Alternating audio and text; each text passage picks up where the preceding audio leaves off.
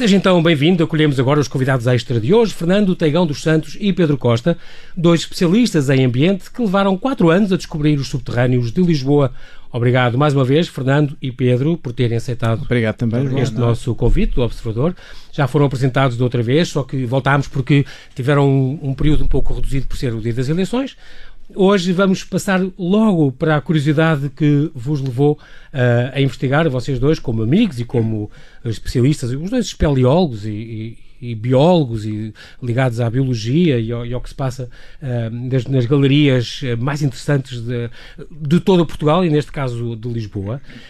Um, este livro que eu tenho aqui, que é uma edição da Caleidoscópio, foi o que me fez descobrir esta chamada Lisboa Subterrânea do Marquês de Pombal, em busca dos segredos das águas livres. Foi este livro que me fez descobrir a vossa aventura. E eu começo já, porque hoje queria muito falar dessa, do que não tivemos tempo de outra vez, mesmo do vosso uhum. percurso debaixo de Lisboa. Queria-vos perguntar uh, como é que nasceu esta, esta ideia de, uh, precisamente, querer explorar os, os, as entranhas da capital. Tudo começou com um almoço num palácio que é o Palácio dos Carvalhos, que fica no bairro Alto, na Rua de Século. E nesse jardim onde estávamos a almoçar, em conversa, o funcionário, a pessoa que estava a servir os almoços, referiu: bem, há um túnel que passa aqui por baixo. E nós ficámos um pouco intrigados com essa sugestão, com essa alusão, e foi esse o ponto de partida para procurarmos: será que passaria ali um túnel? Por que razão é que chegaria àquele palácio que pertenceu ao Marquês de Pombal? E esta foi um pouco a ignição da nossa história. E acabámos por encontrar ali uma terminação da Galeria do Loreto, que descia a partir da zona do Príncipe Real por toda a Rua do Século Abaixo, que no século XVIII chamava a Rua Formosa, e que ia abastecer o Palácio do Marquês de Pombal, e encontramos ali a ponta do novelo que fomos explorando ao longo do tempo. Estamos a falar do Palácio dos Carvalhos, onde nasceu o Sebastião José Carvalho em 1699. a 13 de maio, na por cima. Pronto. E onde ele tinha, aliás, estufas de ananases no jardim onde vocês estavam a almoçar, então. Exatamente, era um, um jardim sumptuoso de uma propriedade onde ele morou até à altura do terremoto, porque depois, a partir dessa altura, ele foi morar mais perto da Corte Real para a zona da ajuda e alugou o seu palácio a dois ricos comerciantes de pau-brasil, o Sr. Gerardo de Vismes e o Sr. David de Porri. E o Sr. Gerardo de Vismes tinha uma grande paixão pelo paisagismo, por jardins. Não é o de Monserrate, não é? É também é. o senhor que está na Gênese de Monserrate e também tinha uma quinta importante na zona de São Domingos de Benfica.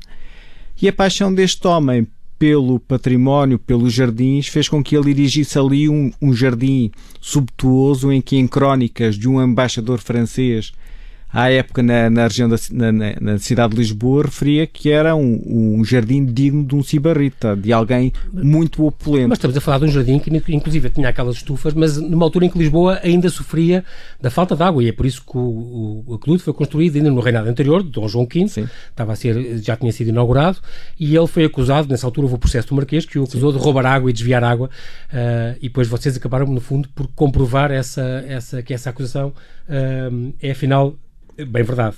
Se Estas... calhar a palavra roubar é uma, uma palavra um pouco, um, um pouco forte, mas que houve ali a utilização de um poder para fazer com que uma, uma infraestrutura chegasse à sua propriedade, isso estamos convictos que realmente aconteceu. E às dos seus protegidos. Então, Também. Precisamos dar um exemplo, Fernando. Interrogámos-nos sempre Sim. porque é que eh, o aqueduto parava em frente ao palácio, era só descer mais um bocadinho e continuar a abastecer pela Rua Formosa abaixo. Exato. Portanto, tudo isso são sinais que fomos seguindo e procurando este padrão noutros edifícios também de Marquês de Pombal. E vocês escreveram no sítio e tudo começou com um martelo.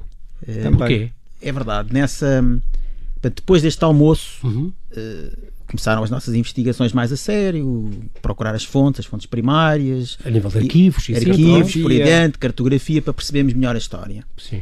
E cerca de um ano depois conseguimos, em contacto com, com o Museu da Água, a EPAL, instituição a quem agradecemos todo o apoio que nos deu uhum. e que nos foi abrindo as portas, conseguimos uma visita à Galeria do Loreto, eh, melhor dizendo, à, à, à, galeria que desce a Rua Formosa. A Rua do eh, Século Atual. A Rua do Século e Atual. E esta galeria tem um quilómetro e 200, se não me engano, ainda é visitável, hoje é, é única visitável. A, a Os galeria, 7 quilómetros que vocês percorreram. A galeria em si do Loreto abrangia quase 5 quilómetros tendo vários, vários ramais. Um destes ramais descia pela Rua Formosa até à porta do, do, do Palácio do Marquês do e entrava Real. mesmo pelo Pronto. palácio adentro. Exato, portanto, e... estamos a falar onde é, o, onde é o Ministério do Ambiente, aquela zona ali. Sim, exato. E nessa manhã, lembro-me que era, era dezembro, uhum. já estava frio e, e chovia. Uh, entramos por uma porta que há ali a meio da, da Rua do Século e não foi possível prosseguir porque era difícil, não dava água. Depois voltámos a sair e tentámos ir a um estaleiro de uma obra que havia ali na, no Palácio do Bichinho da Conta. Uhum. A obra estava Mais parada, abaixo. não entramos e a decisão não foi, foi não foi fácil. A decisão sim, foi, epá, vamos mesmo por dentro da água, não há problema. Molhamos. Porque estava inundada então. Estava, que tinha água mais ou menos a, a, meio da, a meio da perna até à okay. cintura em alguns sítios. Sim. Caminhámos e chegámos por baixo da terra até ao chafariz, que é do outro lado do palácio, e depois há uma outra galeria que volta para trás e chega ao palácio. E no final dessa galeria, diz-nos o, o, técnico da EPALA, ali à frente não dá para parar, para passar, há um desmoronamento. Ah, desmoronamento, a gente vai lá ver. E fomos. Realmente havia umas pedras, mas que rapidamente passámos por cima Sim, e, che e, chegámos a, a, uma parede de tijolo. E foi nessa altura que percebemos, é pá, a gente tem que saber o que é que está por trás desta parede para termos a certeza. E havia lá um cantinho, portanto não estragámos quase nada e o que estragámos depois fomos lá compor, atenção. Vocês havia lá um cantinho que nos permitiu abrir no tijolo, abrir um buraquinho e espreitar e depois comparar. E perceberam que era uma galeria continuava. Onde é estávamos. O que vale aqui também a pena explicar é que ao longo do século XX todas estas áreas foram muito transformadas e aquilo que era o Palácio dos Carvalhos foi dividido em várias propriedades, sobretudo no século XX a parte do jardim sofreu uma ocupação por uma fábrica que era a Cometna. E, portanto, tudo foi muito transformado. Muito, claro. Na década de 80, de 90, foi ali instalada a Escola Superior de Dança nessa parte industrial. E, portanto, esta fragmentação da propriedade tornava difícil perceber o que é que existe hoje que correspondia à cartografia do passado. E nós andámos um bocadinho a juntar estas peças deste puzzle à procura do que é que havia escondido de património naquelas instalações de grande dimensão. Se não me engano, vocês, da parte, digamos, do aqueduto das Águas Livres, que acaba oficialmente ali na Mãe d'Água, no Rato, e depois há estas galerias que saem, e até antes, há uma que sai até um bocadinho antes e tudo, que vai para Campo Sim, No fundo, há três grandes ramais, digamos assim, e que depois tem alguns. Na verdade, são quatro. Okay. E existe a Galeria do Loreto, que abastecia sobretudo o bairro Alto, com vários ramais que iam até ao Largo, Largo do Carmo, até à zona do Chiado, até às traseiras do Rocio. Isto tudo fazia parte. É o que passa de São Carlos e por baixo? E ia abastecer também o jardim público na zona onde é hoje a Avenida da Liberdade. Ah, toda esta o, área o da cidade, Exato, toda esta área da cidade era abastecida pela Galeria do Isso Loreto. É uma. uma existia uma outra galeria, que era a Galeria da Esperança, que desce ao longo da Rua de São Bento, que passava à, à porta da então? Assembleia então? da Exato. República, junto onde foi demolido o arco que ali existiu que está agora e que ia parar ao chafariz da Esperança junto à Madragoa, onde existiu o Convento da Esperança. Essa é a segunda Bem. galeria. A terceira galeria é a Galeria das Necessidades, que partia junto de onde está hoje o Reservatório de, de água de Desamoreiras, o reservatório de Campo de Ourique, e que atravessava ao longo de toda a Avenida Ferreira Borges. Uhum.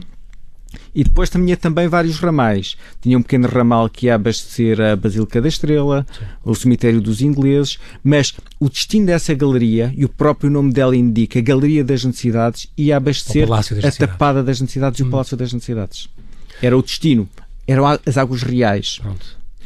E a partir daí, só, só um acrescento a esta Galeria das Necessidades, ainda existia um ramal que atravessava, e que está lá todo, e que nós percorremos, ao longo do bairro da Lapa, que ia abastecer o Palácio das Janelas Verdes, na, na Rua das Janelas Verdes, Museu de Arte Antiga. Museu de Arte Antiga.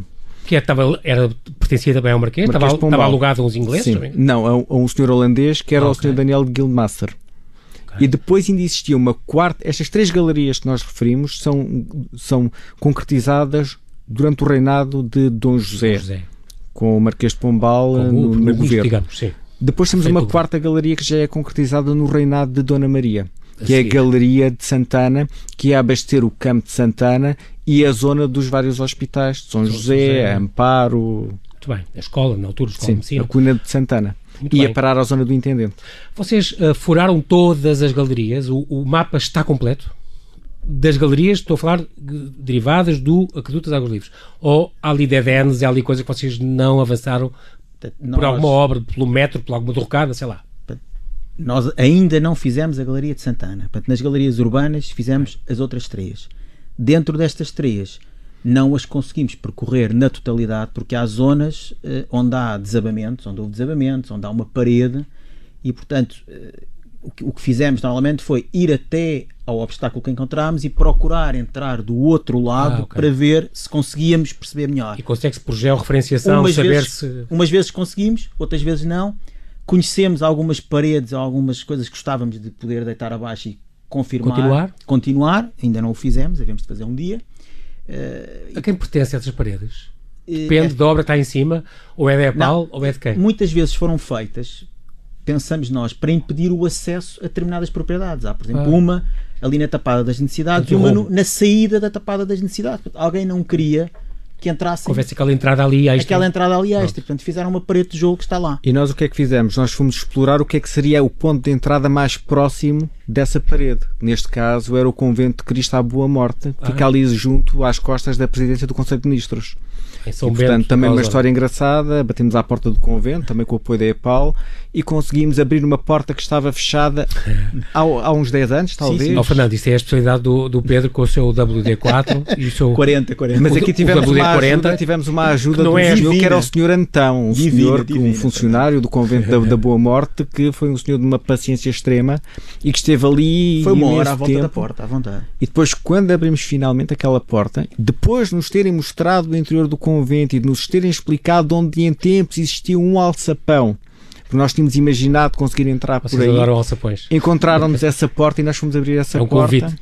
Sim. Só que quando descemos as escadas, o Pedro ia lá ficando enterrado até ao pescoço em lama Ah, em lodo e, e lama. Ah. esgoto e outro material que ali estava. Não, é que tal e era o entusiasmo ao fim de uma hora à volta da porta Pois. que confesso que nem calcei as galochas, nem o fato de macaco, fui lá só espreitar. Qual foi a vossa aventura mais perigosa? Vocês iam sempre de capacete, mas chegaram a fazer rapel, atraparam, atravessaram lugares alagados, ultrapassaram barreiras de pedras.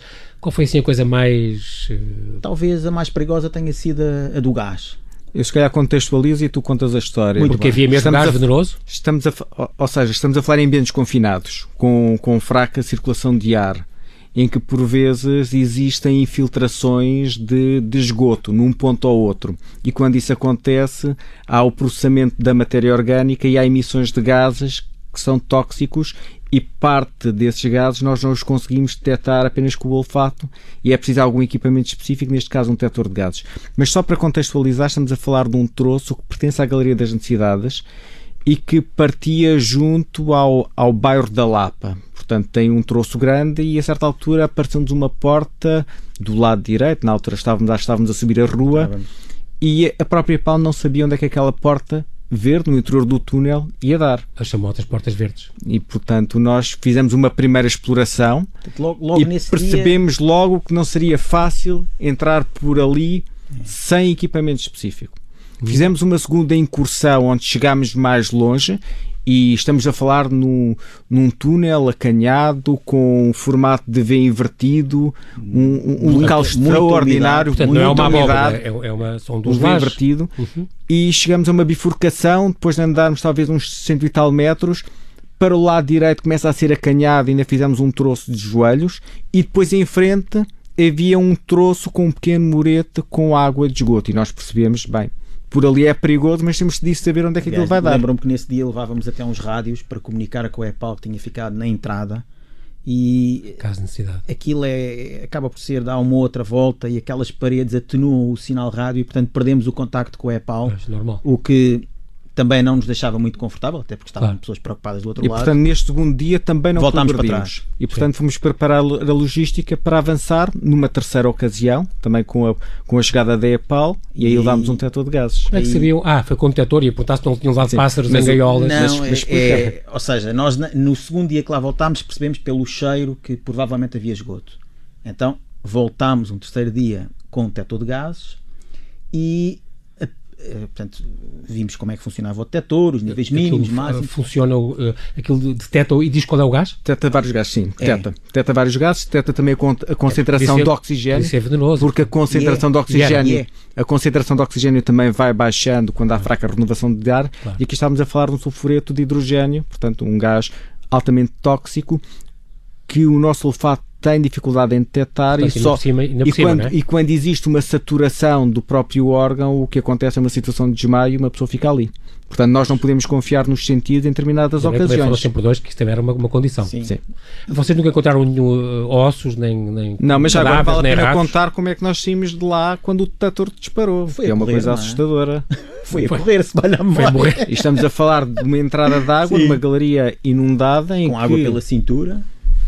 E, Sim. e- e- fugimos eh, assim que aquilo disparou, que ele tinha umas luzes amarelas bem fortes, começaram a pescar. Voltaram para trás. e- Uma sirene também bem forte e voltámos. Qual era a alternativa? trás. máscaras de gás, por exemplo? Sim, eventualmente garrafas. O- o- ah, já vamos falar do túnel mistério, por isso também quero saber. Era este. é este, é este. Ah, o túnel mistério. Haverá alguma aventura que vocês que- queiram contar que por acaso não esteja neste livro da Lisboa Subterrâneo do Marquês de Pombal? Agora estou a pensar o que é que podem dizer o que é que, que é que preferiam dizer off record? Bem, tu já contaste é que não vem no livro, na verdade. É, é- é do, da Boa Morte. não A é? irmã da Boa Morte. Morte. É da Boa Morte. Isso convém as pessoas Tivemos lerem- vários, lerem, tivemos É, vários. Lerem. tivemos, Tivemos histórias muito engraçadas. mas normalmente a, a maior parte delas estão aqui no livro, as pessoas se lerem e Sim, ficam a saber, não é? Sim, sim, sim. Devo dizer que este livro está excepcionalmente bem, Sim. bem documentado e além de no, na contracapa, no verso da contracapa ter o mapa geral de todas as galerias, que está muito, está muito bom, mas depois é com fotografias vossas e com, com várias gravuras antigas, com a história dos sítios, vale, vale muito a pena esse livro, foi esta edição da Caleidoscópio está perfeita, está muito boa e lê-se como se fosse um documentário da National Geographic, isso é, uma, é, um, é um conselho que eu, que eu faço a toda a gente. O que é que, o que, é que mais vos impressionou nesta exploração? Eh, ainda há coisas para descobrir? É uma, é uma porta aberta ainda para vocês, estas galerias? Eu- acho que há, há- talvez possa focar em duas coisas. Sim. Uma que é, afinal, ainda há tanto para descobrir debaixo dos pés de tanta gente em Lisboa. E as pessoas não fazem ideia. não fazem a mínima ideia o potencial que isto tem. Outra coisa que acho que nos deix- eh, espantou foi a quantidade de gente com quem nós fomos falando eh, e que se deixaram entusiasmar por este assunto e que nos abriram as portas com mais facilidade do que muitas vezes a gente contaria. Portanto, conseguimos contar-lhes a história e eles, "Epá, então venham cá para, para, Também para estavam com curiosidade para, E- para mas saber. também vale a pena dizer que nós tivemos uma abordagem de investigação muito multidisciplinar. Nós procuramos ter aqui um ângulo de análise que vai muito para além de ser apenas a história, a arqueologia, o- a ecologia do local. Procuramos tra- trazer um bocadinho de tudo e olhar para esta investigação como, de facto, como um puzzle urbano e com uma linguagem que procura chegar ao, ao leitor convencional explicando-lhe como é que a cidade se foi transformando. E, e também um dos elementos centrais na- no nosso livro é realmente mostrar que a água era poder, que a água chegava a muitos proprietários com influência, pessoas importantes à época e mostrando onde é que elas também viviam e porque é que a água lá chegava. E nós fomos um bocadinho atrás desse padrão e portanto há aqui também uma certa história de intriga que ajuda a compreender melhor o próprio reinado de, de Dom, José. Exatamente.